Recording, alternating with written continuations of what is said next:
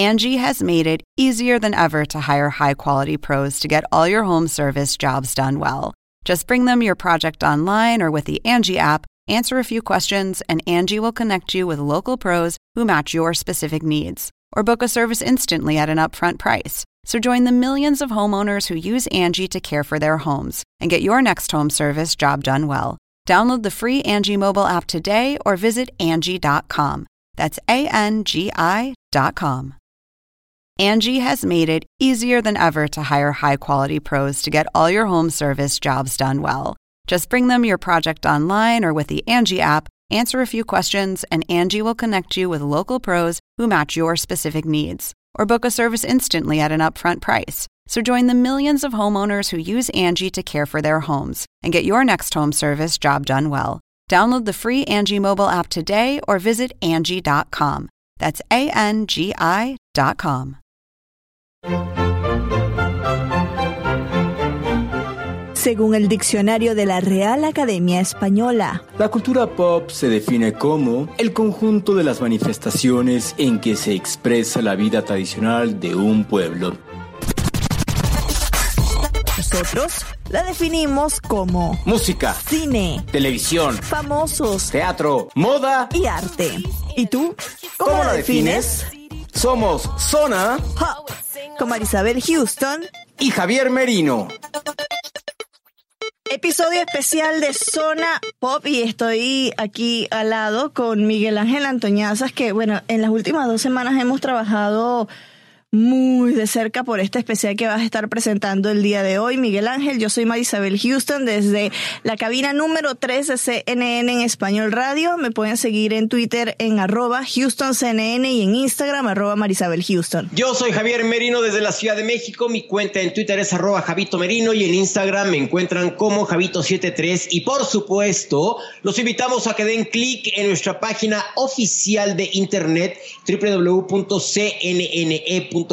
diagonal o barra zona pop en donde pueden encontrar todo tipo de reportajes, poperos, entrevistas, los pintereses, que ya te voy a empezar a presionar con los pintereses de Longobardi, ¿eh? para que ya los Ay, subas. Dios mío, ya vamos a empezar la presión.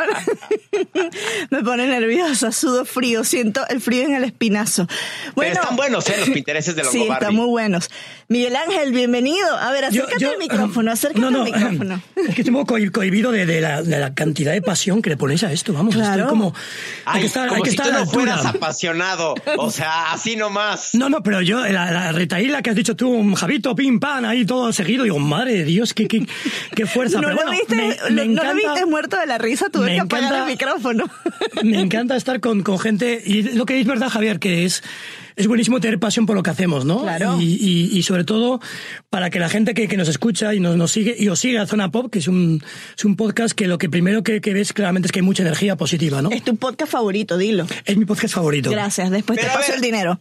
Antes de empezar con esto, o sea, y hablar del el especial que, de- del que vamos a hablar contigo, vamos a preguntar quién es primero Antoñanzas. Ah, sí. Ay, ese misterio. ¿Hace cuántos años llegaste tú aquí? En el 97. Uy. Y, es curioso, y es curioso porque ¿quieres la, la semana pasada celebrábamos en CNN en directo, que igual lo visteis eh, el viernes eh, pasado, como Ana María Longo Romero cumplía 20 años, ¿no? Sí. Eh, es Y que- por cierto, te vi que te estabas escondiendo atrás de una columna con tu celular. Te vi a cuadro así. Y, y mira que me molesta porque estaba diciendo, del repente yo veo, porque quería hacer una foto concreta de la pantalla del monitor cercano allí y ella, y doy cuenta de que, oh no, estoy al aire. Yo, bueno, es igual, no puede ser. Pero ves gente como tú, bueno, espero que, que en versión eh, SD no se vea tanto, ¿no? Pero bueno. En todo caso, estoy encantado de estar con vosotros. Vamos a empezar, vamos a la energía. Esta es la edad que yo tenía cuando tú llegaste a CNN.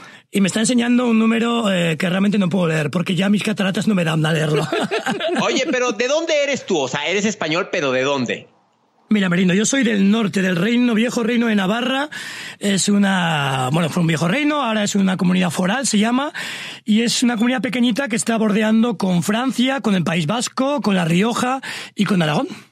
Pero ¿Y la ciudad, eh, Sangüesa. Bueno, a ver, esto es la, la- comunidad foral. Yo nací en Pamplona, porque de momento yo ahí, porque Sangüesa es tan pequeño que no tenemos una maternidad, evidentemente. Pero bueno, yo soy de un pueblo así pequeño, de unos 5.000 habitantes, se llama Sangüesa, cuyo lema es la que nunca faltó, es ciudad histórica, Camino de Santiago pasa por allí, tiene un montón de monumentos, realmente hay una portada en una iglesia románica preciosa que hay que ver y así que invito a todo el mundo que vayan a España, está bien que vayan a Sevilla, Barcelona, a Madrid, eh, a Bilbao, pero si pueden ser que pasen por Navarra porque realmente es un viejo reino que merece la pena visitar. Déjame decirte, Javier, que el año pasado este señor que está aquí se convirtió eh, ¿tú, te, hicieron hijo pródigo o no?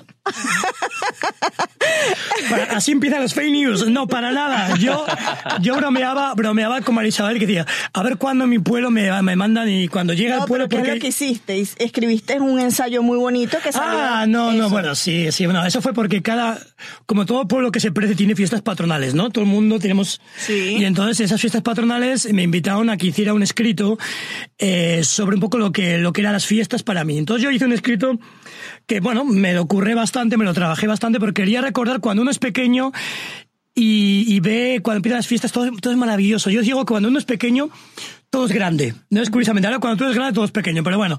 Y entonces hice una, una historia y Qué yo... gran descubrimiento. que cuando uno es grande, todo es pequeño y cuando uno es pequeño, todo es grande. Exacto. Y ahí cada uno lo puede pillar por donde quiera pillarlo. En todo caso, eh, es bonito. Y te dije alcalde de mi pueblo porque que me lo encargó. Le dije, oye, ya que me encargas esto, cuando llegue al pueblo, me mandas la banda municipal, me haces hijo adoptivo y tal. Y me dice, mira, quiero decirte que el último hijo adoptivo que hicimos fue el general Francisco Franco. Entonces dije, casi mejor que no, vamos a dejarlo allí, que así que es mejor que no. Y eso todo se lo pidió por WhatsApp. Desde Canadá, además, que está en vacaciones. Fíjate que es, es, chistoso. Mi abuelo era español de una ciudad o de un pueblo, desconozco qué tan grande o qué tan chico sea, de nombre Palencia, y sé que está al norte de España. Pero yo nunca, literal, nunca, nunca he ido a España y por obvias razones, pues nunca he ido a Palencia a visitar el pueblo donde nació mi abuelo. Que ahorita que dices Franco, cuando a mi abuelo lo mandan a México y a sus hermanas las mandan a Argentina, a sus hermanas, yo siempre no sé por qué tenía la idea que obvio los habían mandado para escapar de Franco. Wow. Pero no, resulta ser que los mandaron a México y Argentina porque mi familia estaba a favor de Franco. Entonces los mandaron no. a México para trabajar y mandar dinero a la revolución y todo a favor de Franco, ¿no? Y yo viví engañado por todos estos años, que fueron muchos años, hasta que me contaron la verdadera historia de por qué fue que a mi abuelo lo mandan a México y a sus hermanas las mandan a Argentina. Mm. Ahorita que dices Franco fue así como flashback hacia mi abuelo o historia a salir de España por Franco, ¿no? Podemos entrar ya en, sí. en, en harina, Vamos. por favor. Ok, Vamos. vayamos. Fuera de cámara es un programa que se estrenó el pasado 16 de febrero, en donde nuestro invitado Miguel Ángel Antoñanzas revela la intención artística, datos de producción y anécdotas más curiosas de cinco de las ocho películas nominadas a la categoría principal de los premios Oscar. ¿Qué nos puedes contar de este especial, Miguel Ángel? Mira, ahora, hoy estaba, en, aún seguimos, hoy recordaba un poco cuando empezó todo esto, ¿no? En el 2012. Llevamos ya ocho años haciendo fuera de cámara. Nueve. Nueve años. Nueve. Sí. Ok. No, ¿qué dices? Siete años, porque 2012 y siete, 2019. Ok, para ver esto de matemáticas a estas horas ya no funcionan bien. No. Eh, esto lo puedes cortar, ¿no? Como siempre. No, lo vamos a dejar así. Deja para que todo el mundo vea que mis matemáticas no eres. Vamos a ver, Javier, eh, Marisabel, fuera de cámara lo que intenta contar son lo que hay detrás de la cámara, digamos, ¿no? Nosotros cuando es una película estamos viendo lo, lo, el guion, la interpretación, la fotografía, el montaje. Eh, yo lo que intento decir, ¿qué hay detrás, no? Y, detrás de cada película hay un enorme esfuerzo por parte de guionistas, director, productores, vestuario, músicos, fotografía, y intento revelar un poquito qué, qué, es lo que hay detrás, ¿no? En este caso hemos elegido cinco películas que hay que recordarlo, son Nace una estrella, Star is Born, es eh, Black Classman, la película Spy Lee, es La Favorita, una película con Rachel Wells y Emma... Emma Stone. Emma Stone, perdóname. Green Book y por último Roma, por supuesto. De cada película lo que hago yo es intentar buscar, averiguar las anécdotas, cómo se ha rodado, dónde se ha rodado, su presupuesto, quién está detrás y después quién fue, cuál ha sido la inspiración para, para los guionistas o para el director. Y por último, esa conexión que tiene cada película con la realidad. En este caso, de, de las ocho películas nominadas a la categoría más apreciada, que es mejor producción, pues cuatro son, son basadas en hechos reales, ¿no? Y es un poco eso, contamos, revelamos ese tipo de entresijos de, de cada película y alguna anécdota. Por ejemplo, imagínate, oye, ¿en qué se inspiró Yalitza Aparicio para hacer el papel que le ha llevado a los Oscars? Eh, ¿Cuál fue su inspiración más importante? O, por ejemplo, ¿por qué el actor Bradley Cooper tardó tanto en ser director, no? O, digamos que, por ejemplo, en Black Classman, el policía, que, que es un policía real, eh, negro, que se infiltró en el Ku Klux Klan. ¿Cómo logró engañar al Ku Klux Klan? Porque él hacía toda la pesquisa digamos, por teléfono, pero luego a la hora de la verdad tenía que presentarse en esas reuniones de Ku Klux Klan. ¿Cómo lo hizo, no? Y ahí nos lo explica. ¿Cómo llegar a, un especial de 30 minutos teniendo tantas anécdotas, tantas historias de cada una de las películas? Pues ese es el problema que tenemos siempre, ¿no? Que al final estamos, como decimos, heavy, estamos, estamos haciendo más producto de lo que hay, ¿no? Entonces, hay que acordarse de que aquí tenemos, eh, digamos, varias versiones de lo que hemos hecho. En Fuera de Cámara, el programa que se emitió el pasado sábado, era un programa reducido, donde vamos a limitarnos un poco sobre todo a, es, a tres cosas. Primero, ¿De qué trata la película? Segundo, eh, ¿cuál fue la inspiración por parte de los creadores? Y tercero, su conexión con la realidad. Después ya, en la versión digital que pueden ver en la página cnn eh, en español, punto, cnne.com barra fuera de cámara. Eso. Eso lo vas a arreglar también, ¿no? Ahí ya somos, tenemos más espacio para poner un poco más otros entresijos, ¿no? Y después, eh, a lo largo de toda esta semana pasada también en televisión, en cada programa, por ejemplo, en, en, Café o también en Encuentro, pues hemos hecho eh, también un fuera de cámara especial para ellos. Es decir, hacemos hasta tres versiones diferentes de un mismo producto, para que veas. Sí, que, y además lo editas tú. O sea, lo produces, lo editas, lo escribes, lo locutas, lo presentas. No, lo locuto no. No, no es verdad. Bueno, no, locutas tus partes nada claro, más. Claro, pero, pero no. quiero, quiero, quiero dar, exacto, quiero decir que una parte importante yo creo que es, eh, digamos, la locución. Y para ello he contado con dos compañeros de CNN, que es Gabriela Matute Urdaneta, y Miguel Escalona, que ambos dos ponen voces a los cinco reportajes, ¿no? Y quiero agradecerles porque realmente en la locución, en la manera de, de, contar las cosas, ese tipo de reportaje gana mucho, ¿no? La pasión que le ponen, en la entonación, la cadencia de las palabras, pues creo que el guion que he hecho yo, pues gana muchísimo con esa locución. Y lo presentas, obviamente. Eh, cuéntanos un poco de cómo llegó ese, o a ver, cómo aterrizaste tú esa idea hace siete años de crear fuera de cámara. Fíjate que la idea de fuera de cámara ha cambiado con el tiempo, ha cambiado mucho. Al principio a mí me interesaba mucho y creo que era una manera de contar cosas diferentes. Era la conexión sobre todo con la realidad. Entonces lo que hacíamos era, veíamos, o digamos, veía cinco películas y decía, ok, vamos a buscar historias que puedan estar inspiradas en en estas historias, en, estos argumentos de, de, Hollywood. Por ejemplo, qué sé yo, si en el momento era una película como mm, Marte, ¿no? Y lo que hacíamos era, bueno, vamos a encontrar a quién está ahora mismo investigando sobre Marte, cómo se llega a Marte. Y entonces entrevistábamos, por ejemplo, a una científica, creo que colombiana, que era experta en el tema de Marte. Eso después cambió, y entonces hablamos también con reporteros de todo el mundo, de Jerusalén, de Pepe Levi, desde, por ejemplo, en, en, Brasil, en, quiero decir, en muchos sitios en España diferentes reporteros nos daban una especie de reportajes y lo poníamos todo en común. Eso ahora ha cambiado y nos hemos vuelto más cinéfilos.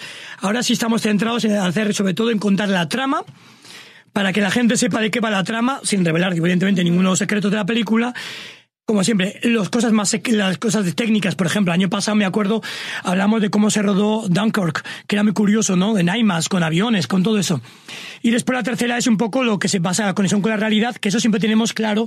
Por ejemplo, en Roma, pues nos hemos ido a la casa real de, de la calle donde se ha rodado Roma y bueno, ver un poco cómo, cómo, cómo se rodó allí. Y también, por ejemplo, hemos hablado con una señora de limpieza, con una criada, para ver qué piensa de Roma, ¿no? Y cómo, cómo es su día a día. De hecho, en México ya empiezan a haber tours en la colonia Roma para conocer todos esos lugares donde se filmó la, la película. Y de hecho, este fin de semana, el fin de semana pasado, hubo un, un, tour que organizó el gobierno de la Ciudad de México para periodistas, para conocer la casa, para conocer cada una de estas partes de, de la colonia Roma, el barrio en donde se grabó se filmó esta cinta. Es que de hecho esa, esa portada de la calle Tepeji 21, creo que es 21, se ha hecho muy famosa, que yo la verdad me acuerdo cuando la vi, dijo, esto no es un decorado, es una calle que existe, esa entrada, esa entrada famosa de ese famoso eh, patio interior donde el perro borrás está, borrás. Y yo me acuerdo, eh, cuando vimos Roma, eh, estábamos comentando. Estamos comentando, ¿no? Yo decía, había una cosa que era curiosa, me parecía que cuando... Pero ya va, inciso, lo comentó al menos unas 15 veces y yo le digo, por Dios, eso con eso es que te quedaste tú en la película. Imagino que es lo que vas a decir, ¿no?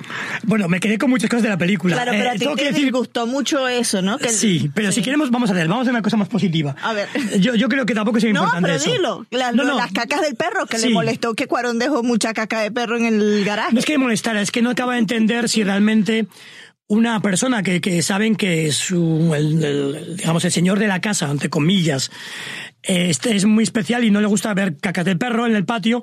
¿Cómo era posible? Porque los perros no, no hacen caca cada, cada 20 segundos. Quiere decir, un perro hace caca dos veces al día, ¿no? Más o menos. Pero es que, no, bueno, Toribia hace hasta cuatro veces. Y mira que las de Toribia son como champurrado y malteado de, chocolate. Pero yo te voy a contar algo que, que justo platiqué con Alfonso Cuarón al final de eh, los, el, el tráiler que vimos de 30 minutos aproximadamente, porque todavía no estaba terminada la cinta fue en un complejo de cines aquí en la Ciudad de México.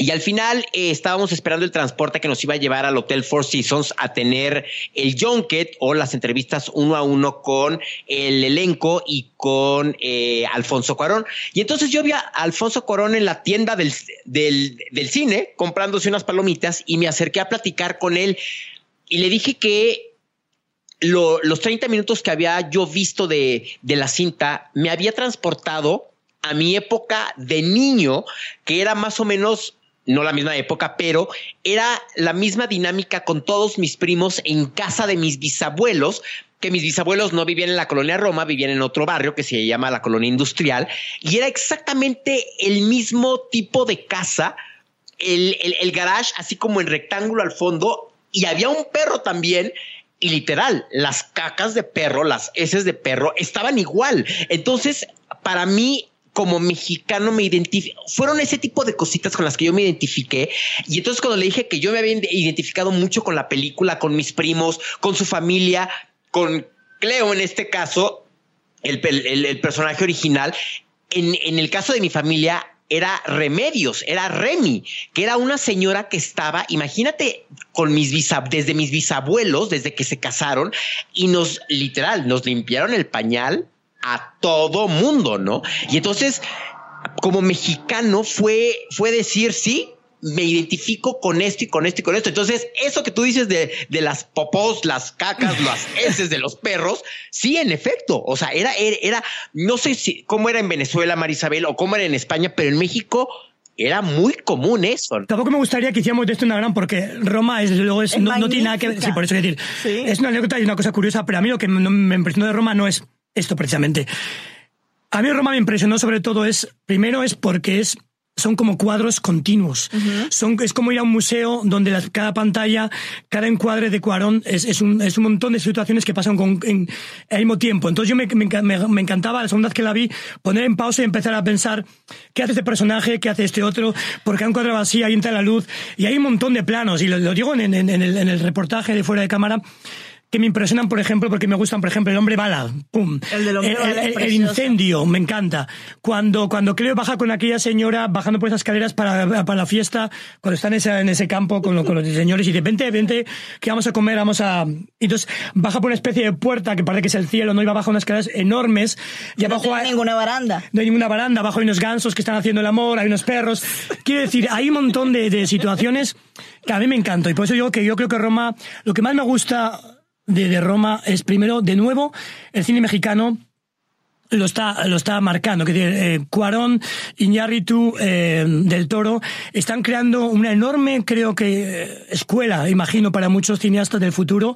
Creo que en México está triunfando y como, como latino, como español, me parece que hay que estar muy orgulloso. Es decir, yo creo, y a ti, Javier, o sea, si yo fuera mexicano estaría muy, muy orgulloso de que realmente al final un lenguaje una manera de narrar una historia tan mexicana sea entendida en todo el mundo. Y hablamos en todo el mundo, o sea, no solo en California, hablamos de Estados Unidos, hablamos de América Latina, hablamos de Europa, de Asia, quiero decir, y eso logra crear, creo que eh, estoy seguro de que va a crear una gran plataforma para muchos cineastas latinos para que tengan ese impulso tengan ese apoyo de, de, estos tres patas importantes, de estos tres amigos que están creando sin duda una gran plataforma para, para, para el futuro. Y deja ya una película que esté en español y con lengua mixteca, es lo que hablan en, en la cinta, ¿no? Mixteco y que esté nominada a la categoría más importante de la noche, que es Mejor Película del Año, y muy pocas películas en español deja ya Mixteco, o sea, debe ser la primera con, con este lenguaje que llegan a esta categoría la más importante de la noche, ¿no? Porque incluso ni Frida de Salma Hayek esto está, fue, fue, en español, fue en inglés, ¿no? Ok, cambiamos ahora de película. A Star is Born, Lady Gaga, ¿qué nos puedes comentar de esta historia? Yo lloré con esa película, te lo dije, ¿no? Mm, Lady Gaga, yo la elegí precisamente primero porque quizás es la, es la cuarta versión, o sea... La tercera.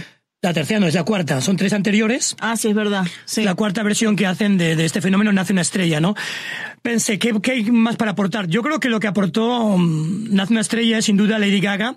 Las canciones son fabulosas. Claro. Ella es, yo creo que ella es una actriz más que, más que digna. Quiero decir, es una actriz que desemplea, desempeña un papel no muy, muy mal, creíble. Claro. No hizo nada, nada mal. Uh -huh. Es una película que yo pensaba que iba a ser como más eh, melodramática, más tipo Star, eh, más para jugar. Y no, creo que tiene, que tiene un elemento dramático realmente interesante. Me gustó la dirección, me gustó lo, los actores secundarios. Están muy bien, con lo cual creo que la historia, y dentro de fuera de cámara le, pre, le preguntamos a Bradley Cooper por qué no hizo antes otra película. Es un actor que ya lleva una larga carrera en Hollywood y él lo decía básicamente porque no sentía seguro, no sentía un poco como que no era el momento y que ahora era el momento en que la productora y él mismo confiaba en sí para poder desempeñar el papel de director. Pero es curioso Pero... Con, con Bradley Cooper porque él empezó, o sea, la gente que lo empezó a ver lo relaciona mucho con estas películas de, de Vegas. ¿Cómo es que se llama esa secuela? The Hangover. The Hangover, claro. Mucha gente se recuerda del Bradley Cooper de allí y lo hemos visto pasar a cada vez roles más dramáticos, uh -huh. papeles más dramáticos hasta llegar a este que es un, un papel tristísimo el que hace porque es un cantante venido a la desgracia que no voy a contar el final, pero el final es lo que a mí fue la primera lágrima que yo derramé en la película fue con ese final y el perrito como está sentado afuera del garaje. O sea, eso a mí, yo no voy a contar más nada, no voy a hacer spoiler porque no me gusta hacer spoiler, pero eso a mí me rompió el corazón y me, a mí, a ver, yo me, me encanta Bradley Cooper como actor y obviamente en la película voy a decir, estuvo muy bien como actor también. La manera en cómo cambió también la, eh, la forma de hablar porque no habla como él. Tuvo un trabajo importante para cambiar su dicción y para cantar también sí. y tocar un instrumento. Entonces, es más que que dirigir, también hacer todo un trabajo de interpretar a alguien que no eres en la vida real y hacer algo que no lo haces en la vida real es importante, porque si bien es cierto, Gaga hizo un, trabajo este, actoral, es un personaje que ella también lo, conoce muy bien porque ella es cantante. Y pero, y es a lo que yo iba. El éxito de esta película se debe gracias a Lady Gaga por el fenómeno que es. Claro. o realmente porque la historia que se ha hecho ya varias ocasiones y que tuvo a, a, una grande como Barbara Streisand es porque la historia es muy buena. ¿A qué se debe el éxito de esta cinta? Yo creo que no es un fenómeno como tipo Madonna, cuando Madonna hacía alguna película que era, ah, es Madonna y al final no era una actriz. Quiero decir, Madonna nunca ha sido una buena actriz. No. Yo creo que Lady Gaga sí que está a la altura de un papel dramático. Simplemente yo creo que la película funciona porque ella cumple con su papel, el guion está bien, es una película creíble, es una película que te pone también el mundo interno de, de, la música, donde los productores tienen mucho poder, los productores pueden presionar de una manera bestial a los cantantes, a los artistas, para conseguir un cierto ritmo y un cierto nivel de producción. Uh -huh. Próxima película. The Favorite. Una de ah. las favoritas, su nombre lo dice, ¿no? También. Su nombre lo dice. Yo no la he visto todavía. Espero que nosotros estamos grabando esto con antelación, pero espero que la semana que pasó entre grabación y grabación ya haya visto la película porque me causó a mí en lo particular mucha curiosidad cuando vi el tráiler. ¿Qué te pareció a ti cuando la viste? Yo creo que The Favorite es, es, la película de Hollywood. O sea, es la clásica película que va a gustar mucho a la academia y que ha gustado. Tiene 10 nominaciones. ¿Por qué? Primero porque tienes un argumento con un guion excelente interesante. Un guion que es un poco rompedor. Es un guion un poco de, de comedia, eh, de broma, de, de, ruptura. La película es academicista en lo que es en su planteamiento, pero es una comedia moderna. Entonces, el director... Eh, el director griego creo que ha logrado, digamos, combinar mucha peluca, mucho vestuario, mucha posición formal con un guion que rompe todo, ¿no? Segundo, las, actores, las actrices están genial. Son tres actrices que realmente mm, eh, que están en plena en pleno estado de gracia. Olivia Colman hace una reina Ana fantástica, muy divertida, eh, con unos diálogos fascinantes. Eh, Rachel Wells también hace una mujer atlética, una mujer guapa, una mujer inteligente, una mujer dominadora, manipuladora. Eh, creo que, que, Emma Stone hace una chica muy, muy, muy, con mucho desparpajo, muy descarada, también muy, muy, muy manipuladora, ¿no? Creo que una película que, que, para mí, seguramente, tal como yo lo veo un poco el, tema de, de los premios, creo que seguramente Roma se va a llevar a mejor película extranjera, pero es muy posible que la favorita le arrebate el mejor, eh, la mejor película. Ojalá te equivoques. Ojalá me equivoque, yo digo que no, pero digo un poco como la lógica que hay Creo que Roma se llevaría a mejor película extranjera y tiene un Oscar importante. Después llevaría segundamente a mejor director, con lo cual, porque es una película de director. Y la favorita tiene muchas posibilidades por eso. Es muy posible que se lleve las actrices, eh, posible Olivia Colman, Rachel o, mm, Emma Quiero decir, cualquiera de las actrices se va a llevar un Oscar porque realmente es una película que está muy, muy bien. La fotografía es excelente, son fotografías todas, eh, fotografía en, interiores, con luz natural, es importante, lo que contamos un poco en fuera de cámara. El director quería aprovechar y quería usar luces naturales de velas, candelabros, eh, fuegos, de ventanas, de exteriores. Y es una película, además, por ejemplo, usa lentes muy curiosas que, que rompen un poco con todo, ¿no? Un gran angular, donde se ve, por ejemplo, un carromato que parece aquello como si fueran 360 grados, ¿no?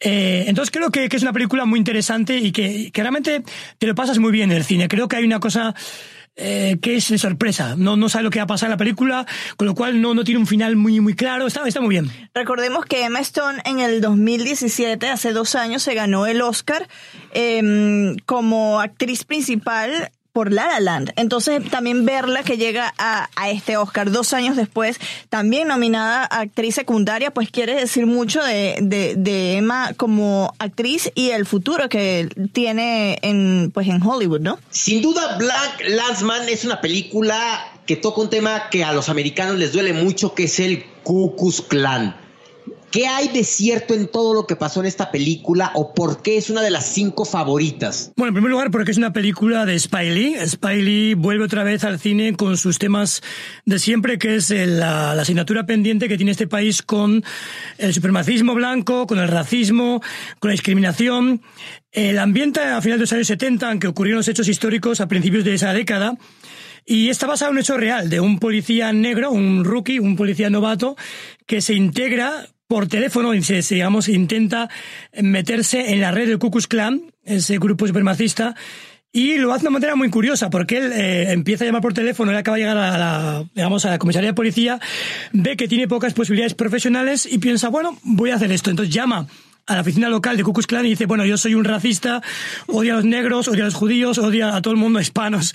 Y a raíz de ahí va poco a poco introduciéndose, ¿no? Y entonces me parece curioso primero porque el tema sigue candente, Desgraciadamente, y de hecho, Spiley, en una declaración que hizo CNN, eh, él comenta que esta película la vemos ahora y cuando él se muera seguramente todavía seguirá vigente, ¿no? Que es lo triste. Que es lo triste. Uh -huh. y, y, además es una película que tiene un... Es una comedia, primero, que a pesar de todo el drama o lo que plantea un poquito, que es en plan muy serio, muy dramático, eh, lo que, los hechos, pero no así el tratamiento de la película, que es más bien comedia una comedia desenfadada de dos policías, porque al final, claro, el policía negro, como no puede meterse dentro de Ku Klux Klan porque es negro, se echa de mano de una especie de alter ego que es un blanco pero que es judío y el cual también hay un riesgo determinado, ¿no? Y en fuera de cámara pues eh, contamos un poquito la trama, cómo se formó y cómo, cómo eligió este tema y además tenemos una declaración también del policía verdadero que nos cuenta cómo a pesar de que él ponía una voz clara, porque a veces decían cómo hablan o cómo no el Ku Klux Klan lograron detectar que ese que hablaba tiene un acento de, de alguien que es de raza negra. Uh -huh. Pero realmente dice que no, que no detectaron, no detectaron que la voz era una cosa cuando llamaban por teléfono y cuando iba su alter ego en persona la voz era diferente. Sin embargo, el Ku Klux Klan pues nunca se dio cuenta de eso y eso es algo histórico. ¿En dónde se lleva a cabo esta película? ¿Cuál es la ciudad central? Bueno, eh, empieza en Colorado Springs, en, en Colorado, estado de Colorado.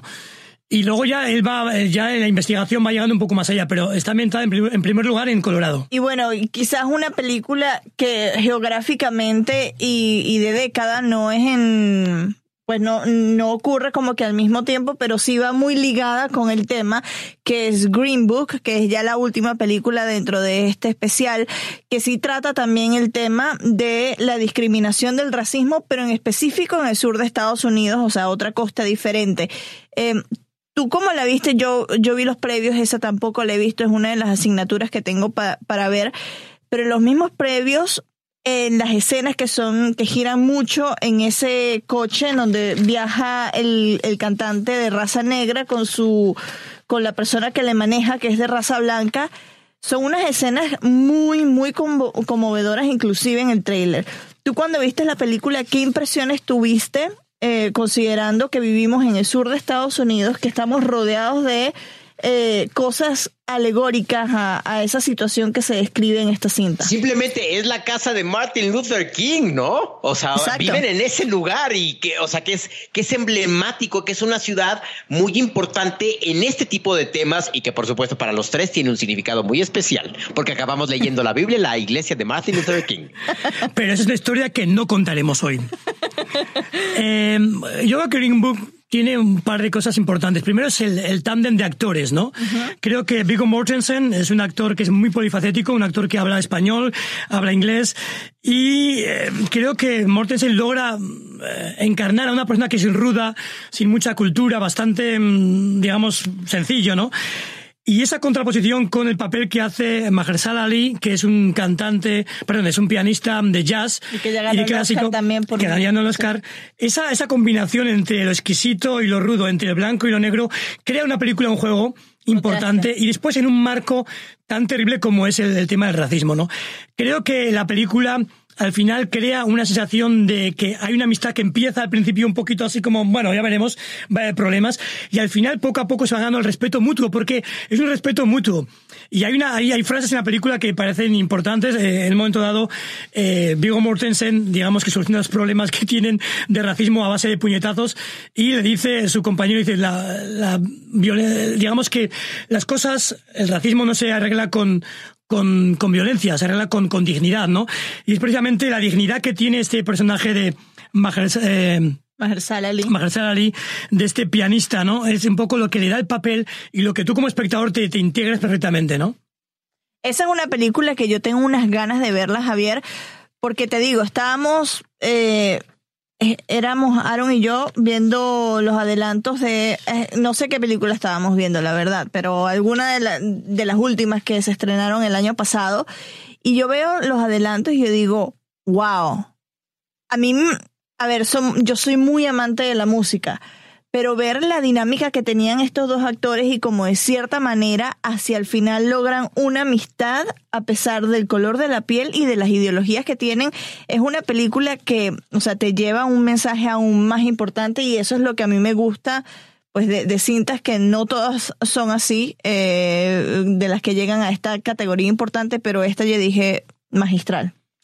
Y otra cosa importante también es que la película, cuando le preguntaban al director, o sea, a ver, el argumento, ¿no? Tenemos a un policía rudo, racista también, con un pianista mm, súper exquisito, yendo a lo que es la zona nuestra, ¿no? Aquí el viejo sur de Estados Unidos.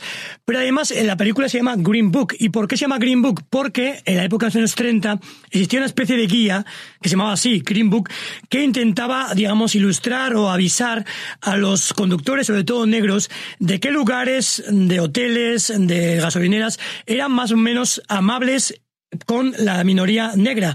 Es decir, que no iban a encontrar con un problema de racismo, porque hay que recordar, en la película cuando se plantea que a veces él va a tocar a un lugar, a un local concreto, Y no lo dejan entrar. él, él- eh, exactamente, no dejan cenar en el sitio. Quiero decir, es- su música es buena, pero no su persona. Entonces, ese tipo de dualidad que a veces el ser humano comete tan estúpidamente. O sea, ¿cómo es posible que tú admires la belleza de, lo que com- de una persona que con sus manos te crea esa, esa, esa belleza, sin embargo, no e- es incapaz de darle un plato de comer, ¿no? de aceptarlo algo- como persona, ¿no? Y cómo hasta Exacto. la fecha eso sigue estando muy presente en no solo en el sur de Estados Unidos, sino en, toda. Latinoamérica también, ¿no? Sí, claro. Porque incluso, y, y el ejemplo más claro también es Yalitza Aparicio.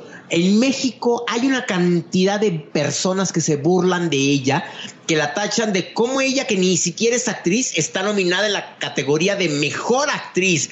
Cómo esta mujer, que es una indígena, se atreve a vestirse con un vestido de mi- un vestido de miles de dólares. O sea, en pleno 2019 seguimos siendo muy racistas, ¿no? Ok, lo puedes entender de los años 60 porque era otra la mentalidad. Pero en los 2019 que sigamos teniendo esa Que no hemos avanzado nada. No hemos avanzado, exacto. O sea, que en lugar de ir adelante hemos dado dos pasos atrás. La intolerancia. Yo creo que por eso, ya para un poco para acabar, es verdad que estas películas nos plantean que a veces los temas universales siguen vigentes, ¿no? Que desgraciadamente, a pesar de que ha habido muchas leyes y muchos avances, a veces vamos para atrás. Y lo digo ahora mismo, por ejemplo, lo que pasa en Europa, lo que pasa en, en Estados Unidos, muchas veces estamos viendo que leyes que consideramos que eran logros de, de las luchas sociales, de los derechos civiles, están siendo otra vez puestas en, en- en tela de juicio por un racismo, por un racismo básicamente, por una falta de educación y de integración social, ¿no? Y yo creo que es lo bueno que tiene Hollywood. Hollywood a veces nos, abre una vez heridas que, que creíamos estaban cerradas, pero estaban en falso, estaban cerradas en falso. Por eso para mí, dos de las películas que hemos elegido, tanto Green Book como la de Black Classman, voy a poner otra vez que esa asignatura, desgraciadamente en Estados Unidos y en muchos países, como tú dices, Javi, no están aprobadas. ¿Por qué elegiste estas cinco películas? Y esto es algo, una discusión que tuvimos tú y yo abajo en el pasillo, en, que era muy difícil entre dos musicales. La vida de Freddie Mercury con Bohemian Rhapsody y A Star is Born con la de Lady Gaga. O sea, ¿cómo te decantaste tú y por qué dentro de esta lista, faltan tres obviamente, porque esta categoría son ocho las películas, ¿por qué no Black Panther? Que también está eh, rompiendo un esquema de Hollywood que nunca... Yo, antes habíamos visto una película de superhéroes en esta categoría o no? No, yo creo que, a ver, no es que tengo todos los datos, pero evidentemente, para mí cuando vi Pantera Negra en la, en la lista de mejor película, ¿Te sorprendiste? eh, me sorprende mucho porque realmente, y la verdad, yo lo siento mucho por los fans de, de Marvel y de DC Siempre me Comics. lo dices. ¿Por qué te gustan esas películas? Claro, quiero decir, a mí me gustan eh, el tema de películas de superhéroes. Puedo entender que, que películas de héroes como mm, The Batman, The Dark Knight de Christopher Nolan pudiera estar en esa lista de mejor película o nominada a mejor película. ¿Por qué? Porque son películas que al margen de que tengan un héroe con capa, vestido con leotardos negros y con... Es una película que tiene un guion excelente, que plantea una serie de dudas morales que son muy cinematográficas. En caso de Pantera Negra lo que vi es un juego de artificio con unos personajes francamente muy planos, con una realización pues muy de joven, muy, muy, muy de cómic, muy poco, son todo, eh, se nota perfectamente que son efectos especiales, con lo cual no me pareció, creo que es una, una, la academia la nomina porque intenta que su ceremonia haya fans de esa película que ha arrasado en taquilla. Entonces yo creo que con Titanic se dieron cuenta que fue una película que a nivel comercial fue muy bien, y que por eso arrasó. Y que encima después, en la ceremonia de, los Oscars, fue muy bien de audiencias. La academia hace falta de vez en cuando poner alguna película que sea popular para que la gente no, no se aburra, la gente que sigue normal. Mira, sabes que esto de la favorita no hay Dios quien lo, quien lo trague. Oye, y es que hay que estar este, conscientes de algo que lo comentábamos en el episodio que hicimos de los Grammy, Javier, y es que la academia, así como otros premios, tienen un gran problema que es que año tras año siguen cayendo los índices de rating y lo que vamos a ver va a ser muy interesante porque es la primera vez que, o bueno, o que yo recuerdo, no me voy a atrever a decir que es la primera vez, pero sí mucho tiempo al menos que no va a haber un presentador de los Oscars.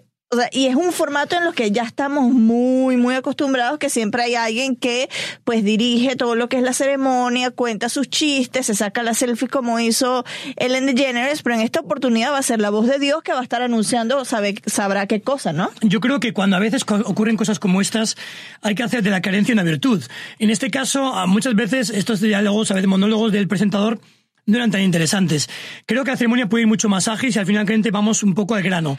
Para ello tienen un montón de presentadores, porque son presentadores, al fin y al cabo, cuando suben allí, son actores que presentan. ¿Para qué hace falta otro presentador más? Es un poco redundante. Entonces, vamos al grano, puede ser que el guion de los presentadores sea un poco gracioso, tienes, digamos, más carisma porque hay más, más presentadores, con lo cual puede estar bien, no, tengo, no veo un problema. Al fin y al cabo, la ceremonia es muy larga y hay que cortarla. Es demasiado larga, sí. Miguel Ángel, muy brevemente, ¿por qué tengo que ver fuera de cámara? Bueno, hay varias cosas. Primero, si no has visto las películas, te va a dar una, un amplio, digamos, abanico de sugerencias para que las veas. Te va a animar a ver esas películas. Segundo, vas a ver que el cine no solo es lo que ves, es mucho más allá. Te va a ayudar a descubrir cosas que no pensabas de las películas. Vas a escuchar testimonios de actores, de directores, de, de un montón de gente que ha trabajado en esa producción, que te va a hacer ver la película como algo más que un entretenimiento. Va a hacer la película como una obra de arte. Sonapoperos, ya saben, tienen una cita en www.cnne.com. Miguel Ángel, recuérdanos cuáles son tus redes sociales para que te sigan, por favor. Tanto en Instagram como en Twitter es Antonanzas MA. ¡Ole! La española Antonanzas cuando besa. MA. ¡Ole! Ah, no, ese es María. ¡Ole! Ese es loco ¿Sabes a quién le ten- ¿Sabes? A- Le tenemos que hacer un programa a Luengo Romero porque cumplió 20 años. Claro que sí, hay que hacerle uno colectivo. Hay que hacerle uno colectivo, invitamos a todos sus amigos, y le, eh, vamos a hacer esto, vamos a pedirle a la mamá que le mande un audio y le hacemos llorar en el programa. Venga, Venga ya.